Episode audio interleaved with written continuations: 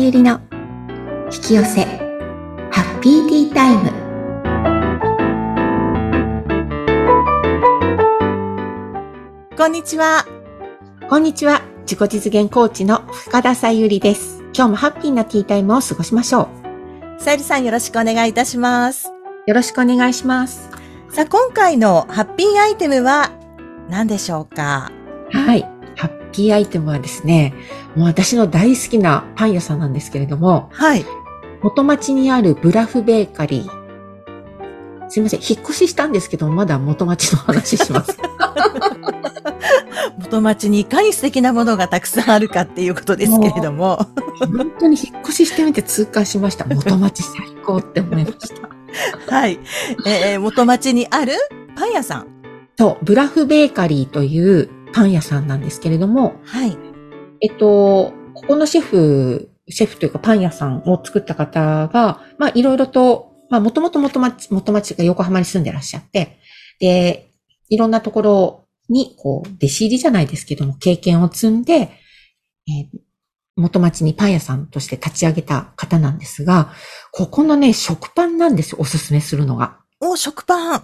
そう、もうね、めちゃくちゃ美味しくて、周りがパリパリ、私が好きな食パンってや、全部が柔らかい食パン実は苦手で、はい。いわゆるなんか今多分流行ってる食パンって柔らかいのが多い。多いかもしれないですね。うん。で日本の食パン実は私あんまり好きじゃなくて、はい。ヨーロッパにあのバックパッカーで回った時に、うん。本当にね、ヨーロッパのパンが美味しくって、イギリスと、まあ、フランス、まあフランスのフランスパンがめちゃくちゃ美味しかったんです。はいで、。それってね、外がパリパリっとして、でも中は柔らかいんですよ。うん。で、そのフランスのフランスパンは、高級なフランスパンじゃなくて、いわゆる、何でしたっけあのーユースホステル。はい。安い、安、安アドあるじゃないですか。ええあそこで朝食でバッと出されるフフランンスパンも美味しかったんです。おー、いいですね。日本でそういうパンを探してたんですけど、なかなかなくって、うん。ブラフベーカリー普通の食パンなんですけれども、はい。ね、ヨーロッパのちょっと周りが硬くて、でも中は柔らかい的な。えー、美味しそう。そうなんです。で、これね、トーストするとめちゃくちゃ美味しくて、そのまま食べてもすごい柔らかいから美味しいんですけれど、うん。軽くトーストして食べると、うんほんとめちゃくちゃ美味しくて、へ皮え、の部分、皮の部分が美味しいっていいじゃないですか。いいですね。で、中はしっとりと柔らかくって、うん。うんもうね、いつも私ブラフベーカリーの、あ、ブラフベーカリーのブラフブレッド。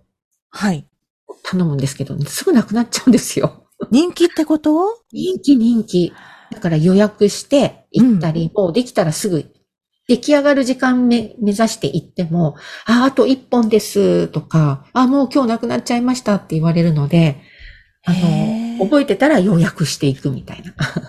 そんなに人気なんですね。やっぱ美味しいってことなんだ。 そう。そうなんですよ。で、海外の方もね、割とお多く買いに来られていて、うん。あの、元町って割とね、海外の方多く住んでるんですよ。はい。なので、そういった方も買いに来てるってことは、やっぱり、あの、小麦の王国じゃないですけれども、うんヨーロッパの方の、うん。うんそういう人たちのお口にも合うのかな、みたいな。いいですね。私、あの、パンの中でも食パンがすごい好きなんですよ。ええ そうなんですねう。そう。ぜひね、グラフブレッド買っていただきたいです。ほんと食べたいって心から思ってます、今。で、昔、あの、コロナでちょっとね、あの、撤退してしまったんですけれども、うん。はい、コロナ前あった喫茶店があって、そこはね、ブラフブレッドをトーストとして出してるお店があったんですよ。へでええ。ななんかこのトーストすごい美味しいんですけどって言ったら、うんあ、これはね、元町にあるブラフブレッド、あ、ブラフベーカリーさんのパンを使ってるんですよって言って、あ、やっぱりと思ったんですよね。そうなんですか。うん、すごい美味しいです。ぜひへえ食べていただきたい。 でね、これ、あの、パン、一斤私やっぱり買うんですけど、多いじゃないですうん。か。必ずもうね、柔らかいうちにサランラップでくるんで、はいジップロックに入れてうん、すぐ冷凍しちゃうんです。うん。で、解凍して食べると、もうね、解凍した段階でふわっふわなんですよ。すごっ。そう。だからもうね、パンは、焼きたてパンを、あったかいうちにじゃないですけども、あの、ちょっと冷めて、冷凍できるなっていう状態ですぐ冷凍した方が、解凍した時にすごく美味しく食べられます。いやー、いいなー。解凍しても美味しく食べられるってすごい嬉しい。うん、もううんもうね、ほんと柔らかいんです よ。中が。。ねえ、どれだけ柔らかいのか、ぜひ食べたいと思いますがそれに、本当に、あのね、あの、バターをつけてね、 うん。食べると最高です。いいなー、美味しそぜひ。う。はい。はい。ということで、気になった方、ぜ ひ、チェックしてみてください。お願いします。はい。では、今日の本題ということで、お話ししていただきたいと思います。はい。えっ、と、今日はですね、あの、生徒さんからいただいた質問なんですけれども、質問というか、あの、ぼそっとつぶやいた声なんですけれど、はい。 あの、多分ね、これ皆さん思われてること多いんじゃないかなと思ってご紹介します。それは、手放しを私はよくしてくださいとかって言うんですけれども、ええまあ世の中でも今手放しがスピリチュアル業界では 流行りつつ、流行りつつあるんですけれども、うんその手放す内容がはい。あまりにも、なんだろう、当然すぎて、い手放、え、こんなことも手放すことに入るんですかみたいなことすぎて、うん。実際に自分でじゃあ手放してくださいって言われると、何手放していいかがわかんなくなっちゃいますって言われたんです。うん。でね、でも確かにそれ、その通りで、はい。私もこう、手放すまでの間って、結局執着してるものを私たちは手放すわけですよ。うん。で執着っていうのは握りしめてることなので、はい。手放したいとも思ってないことなんです。うん。を、例えば願望実現、これが願っ、叶ったらいいなって思ってることなので、え、これ手放しちゃうんですかって思うことが多いので、普通はだいたいセッションとかして、第三者から言ってもらわないと気がつかないことが多いんですね。うんで、私も実際は、あの、なんだろうな、ある程度は外せますけど、本当になんでこれうまくいかないんだろうってわからない時って、他の人のセッションを受けて気づきをもらって手放すんですね。うん。そういう意味で、えっ、と、他人から何か言われたこと、たお友達でも何でもいいんですけれども、うんと、そこで気づきが得られるっていうこともありますし、やっぱりすごい握りしめてることに関してはセッションを受けるのを一番お勧めします。ただ、そんなにそんなにセッションも受けているわけ、い受けられるというか、受けてる場合でもなくて、もうとにかく外せるものはとっとと外してほしいので、じゃあどうやったら外せるか、自分なりにね、っていうポイントとして、例えば私、例えばね、どんなことが、えっ、と、握りしめてるかっていうと、一つの例としては、彼氏が欲しいとか、結婚したいっていう女性、はい。こんな人が出てきたら嬉しいな、こんな彼氏がすごい来たら嬉しいんですって言った時に、じゃあその彼氏のイメージ手放してくださいって言うんですよ。よくはい。うんえ、結婚したいのに結婚したいと思っちゃいけないんですかってなるんですけど、そうなんですよ。で、これはね、すごい勘違いで、結婚したい、結婚したいっていう思いを手放すんです。はい。だから、結婚をすることを手放すんじゃないんですよ。けわかります結婚をすることを手放すんじゃないってことは、結婚しちゃいけないってことではなくて、結婚したい。私はこういう人と結婚したいっていう思いを手放すんです。でね、うんこの思いなんで手放すか。ベースには結婚できないから結婚したいと思ってるわけですよね。はい。思えば思うほど潜在意識では結婚できない、結婚できないが強くなるんです。うん。だから結婚できないが叶っちゃうんです。うん。でも、いや、どっちみちあなたって何年後に結婚決まってますよって言われたら、あ、そうなんだと思って、じゃあどういう人がいいかなっていう軽い気持ちで考えるのと、はい。もう私絶対に今まで彼氏、もう何回もダメだったからもう絶対に今年だけは結婚したいんですって力を込めて言うときって、自分の中で結婚はできないんじゃないかっていう不安と恐れがあるときなんです。うん。なので、その結婚できないっていう思いを手放すと、この不安と恐れも一緒に手放せるので、それを手放してくださいねっていうことなんです。なるほど。うん、うん。一つはね。で、もう一つは、はい。例として言うと、私のこの間の 引っ越しの事例がわかりやすいんじゃないかなと思うんですけれど、ええ。私の中では、引っ越すときに家具を、今まで使ってた家具を持っていくのは、新い新たに買わなくて済むし、うん。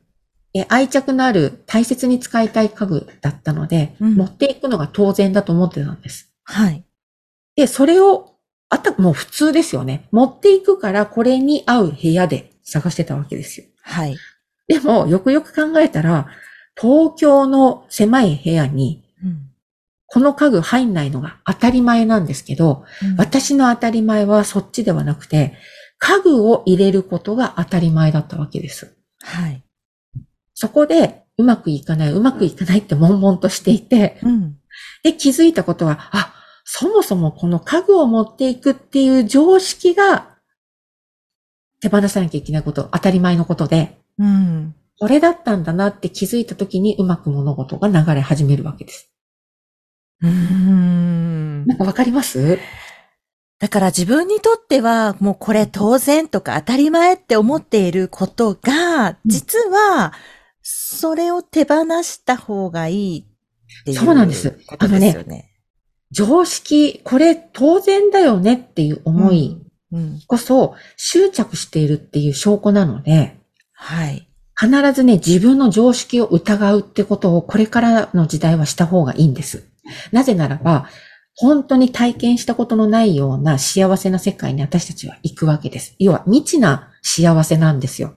だからら今まである延長線上だったら今までの常識を使っていいんですけれども、もうそこを脱するという段階で常識を疑わないと脱することができないんです。うんうん。ね。そうなんです。多分いっぱいあると思います。自分にとって当然とか当たり前って思ってることが。ありますよ。だからね、本当に、当たり前を書き出すといいと思いますよ。うんこれ当たり前、これ当たり前とか。はい。それこそ、あの、家の中で、靴を入るときには靴脱ぐの当たり前とかね。はい。うん本当みたいな感じ。え、それ本当って必ず自分に言うといいです。うん。そうすると、あ、靴のまま入る生活もありかもね、とかってなるかも。まあ、それがね、やってみて心地いいかどうかを体験する必要があるっていうだけであって、うん。例えば、あの、夜は寝なきゃいけないとか、はい。そうすると、え、夜寝なきゃいけないって常識、え、だって寝なかったら体に悪いでしょって、それも全部常識でインプットされてるだけなので、うんえ、それ本当っていう時に、これね、夜寝なきゃいけないと思ってると、寝られない時に苦しいんですよ。あ、そっか。そう、寝なきゃいけない、寝なきゃいけないと思ってる思いで苦しくて寝らんなくなるので、うん。え寝なくたって平気だよね、1日ぐらいとか。うん。で、しかもね、あの、これスピリチュアルなお話なんですけれど、はい。夜中のだいたい2時3時っていうのはうん、本当本来人間は覚醒する時間帯だそうなんです。はい。なので、うん。えっ、と、その時間帯に、要はいろんなメッセージ、スピリチュアル的にね、いうダウンロードって言われる宇宙からのメッセージとか、自分に必要なメッセージが下ろされてくる時間帯なんです。はい。だから、覚醒、うんとね、目が覚めやすくなっちゃうんですよ。あ、その時間ぐらいにうんうんうんで一。番眠いのは、昼の2時、3時なんです。あ、わかる。あね。うん。お昼食べた後ね。 眠くなります。うん。 3時、4時ぐらいかな、あとは。そのぐらいの時間帯って眠くなるそうなんです。うん。だから本当はね、軽く昼寝した方がいい、いいんですよね。で、インドネシアかどっかの小学校は、そういうお昼寝時間ってあるんですよ。はい。で、私、本当にね、日本もそれ取り入れたらいいのにと思って。私、仕事 してても絶対眠くなってましたもん、会社で。この時間帯。え、さゆりさん、さっき言った2時3時っていうのは午後の2時3時ってことですかそう、午後の2時3時に眠くなるのが普通らしいです。人間として。で、その時に、え、あ、メッセージがえっとねダウンロードが、ダウンロードが起きるのが夜中でしょ夜中の2時夜3時。中ですよね。うん、うん、うん。だから目が覚めちゃうっていうのも、そうな、まあしょうがないっていうか。うーんでもそこ、で本来は例えば寝ていたら寝てる状態でうん。メッセージが受け取れるわけです。寝てる間にうん。寝てる。る間にメッセージってその間受け取ってるので、はい。例えば、なぜ寝てる間かっていう言うと、あちょっと話がそれますけど、うん寝てる時間帯って自分のエゴ、要は意識が働いてないので、はい。すんなりと上からのメッセージっていうのを受け取れるんです、自分が。うーん。だけれども、うん。意識が働いた瞬間、えー、なんか今変な声が聞こえたとか、 例えばね、うんあとは、え、そん、なんかこう自分の中で、あ、こうかなと思い、うん、そんなことない、そんなことない、こんなことしてたらダメじゃないとかっていう打ち消してしまうんです、意識が。はい。なので寝てる方がすんなりと夢の中で受け取ってたりするんですよ。うーん。なので寝てた方がいいっていうのはあるんですけれど、はい。瞑想してたりとか何度かして自分の意識っていうのをこう静かにできるようになってくると、うん2時3時ってすごくいい時間帯なんです。へえ。うんだから子供がね、2時3時になると起きちゃうって、まあ、当たり前っちゃ当たり前というか、あ、そうなんですね。うーん。昼間眠くなるのも当たり前で、うん私も昼間眠、眠かったですもん、すごく。私も眠かった。ね。うん。そうなんですよ。私、お客さん、あ、まあ、お客さん、接客というかね、データ取る仕事してた時は、お客様がいらっしゃるんですけどうん、それ以外はね、し普通の事務仕事やってると寝てましたよ。なんか、なんか気づくと目つ、目閉じてて、こっくりこっくりやってましたもん。単調な時こそ眠くなっちゃいますよね。そう、そうそう。で、本当に昼寝し絶対必要だと思って、ちょっとその時間帯寝たら、すごくスッキリして仕事がはかどるんですよね。うん。うんやっぱり脳科学的にもそうだし、らしいんですよ。うん。だから、本当私は日本もお昼寝時間で作った方がいいなって思いました。ねえうんまあ、話を戻すと、そういうことも含めてね、常識だから、昼は、例えば日本だったら、え、そんなの寝るっておかしいよね、仕事中にっていうのが常識だけれども、海外に行ったら寝るのが普通だったり、うんシエスタとかね、スペインとかイタリアとかあっちの方行くと、午後はお休みですもんね。ああ、そうか。え一回家に帰ってお昼を食べて、でゆっくりしてから夕方、うんオープンしたりとか。ねだから日本の常識が世界では違ったりっていうことは結構多いですもんね。そうそう。うんだから本当にね、自分の常識を疑うのは、今の時代だからこそ、自分の枠を、要はね、枠を外すわけですよ。で、枠って何って言ったら枠が常識なんです。はい。だから、その枠を外すためには、自分の常識を、もうね、徹底的に疑ってみる。本当本当これって本当って。じゃあこれ守んなかったらどうとか。うん。そうすると、ある程度ね、自分で外せていきます。うん。うん。え、もう、ああ、それでもわかんないと思ったらセッションを受けてくだ さい。ねえ、なんか、やっぱりこう、難しい部分がありますよね。皆さんね、やっぱり、え、これはやっぱり自分では気づけま、気づけないですって。で、うんその、気づけない部分が外すからこそ、ものすごい大きく変化するんですよ。気づけてる領域だと、ちびちびの変化なんです。でも、これもすごい大切で、うんちょっとずつの変化をたくさんしていけばいいだけなので、うん。ただ、あの、なんていうのかな、本当に強い策、なんかしっかりとガッチリとした策っていうのはもう絶対自分では取れないです。取れないように設定してるから。うん取れちゃったら策の意味がないんで。ねえ、だって取れちゃったら、もしかしたらね、怖、怖いっていうか、ねえ、そう今までの自分が崩れちゃうみたいな。うん。あ、そうそう。今ね、ちなみさんが言った、もうその通りで、それでみんな怖くて外せないんですよ。でうん脳みそがそういう働きをするので、恐怖感を与えて、守るためなんですよ、これは、脳が。あー自分を守るために、なるほどねうん。そう。設定してる。自分が設定したんですよ、それは。うん。ここから出ないように、私に恐怖を与えてね、みたいな感じで。で、エゴは必死に頑張ってくれるわけですよ。わかったもう全力で君を恐怖感に陥れるよ、みたいな感じ。で、守ってくれてるわけですよ。だからこれを取っ払うにはもう一人では絶対無理なので、そういう時は人の力を借りて出る必要がありますけど、その大きな枠を超えたら、あとは自分でコツコツとやる必要があるので、うん、それをやっていくと、また次の大きな枠を外せるようになってきますから。チャンスが来るというか。はい。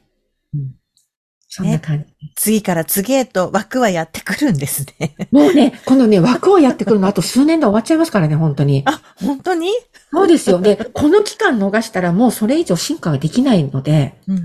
本当ね、今年来年、あの、並木さんは、スピリチュアルリーダーのね、並木義和さんは、今年来年って言ってます。うん。それまで。それ以降は、緩やかになる。という。はい。来世はないそうなので、本当にこ、もうね、今、すっごく大変な思いされてる方は、今、チャンス到来なので、はい。もうその枠外せるから苦しいわけですよ。しがみついてるから。うんぜひ、手を離して、自分の常識を疑って、外してみると、めちゃくちゃいい流れに入りますから。はい。はい。 楽しんで外してください。はい。わかりました。以上です。 番組を聞いてご感想やご質問などがありましたら、番組説明欄にさゆりさんの LINE 公式アカウントの URL を記載しておりますので、そちらからお問い合わせをお願いいたします。そして、さゆりさんからお知らせがあるということでお願いいたします。はい。えー、手放しが上手になる。 あるいは、あの、何を手放したらいいかわからないというね、サポートが必要だなと思う方は、来週から、えっ、と、自己実現スピリチュアル講座をまた募集いたしますので、こちらにご興味があるという方は、私の LINE 公式の方にお申し込みください。そうしますと、えっ、と、まあ、プレゼントも用意してますので、その、そちらのプレゼントを受け取っていただいた後、LINE、えっ、と、お申し込みですね、のご案内をしたいと思います。以上です。はい。さゆりさん、ありがとうございました。ありがとうございました。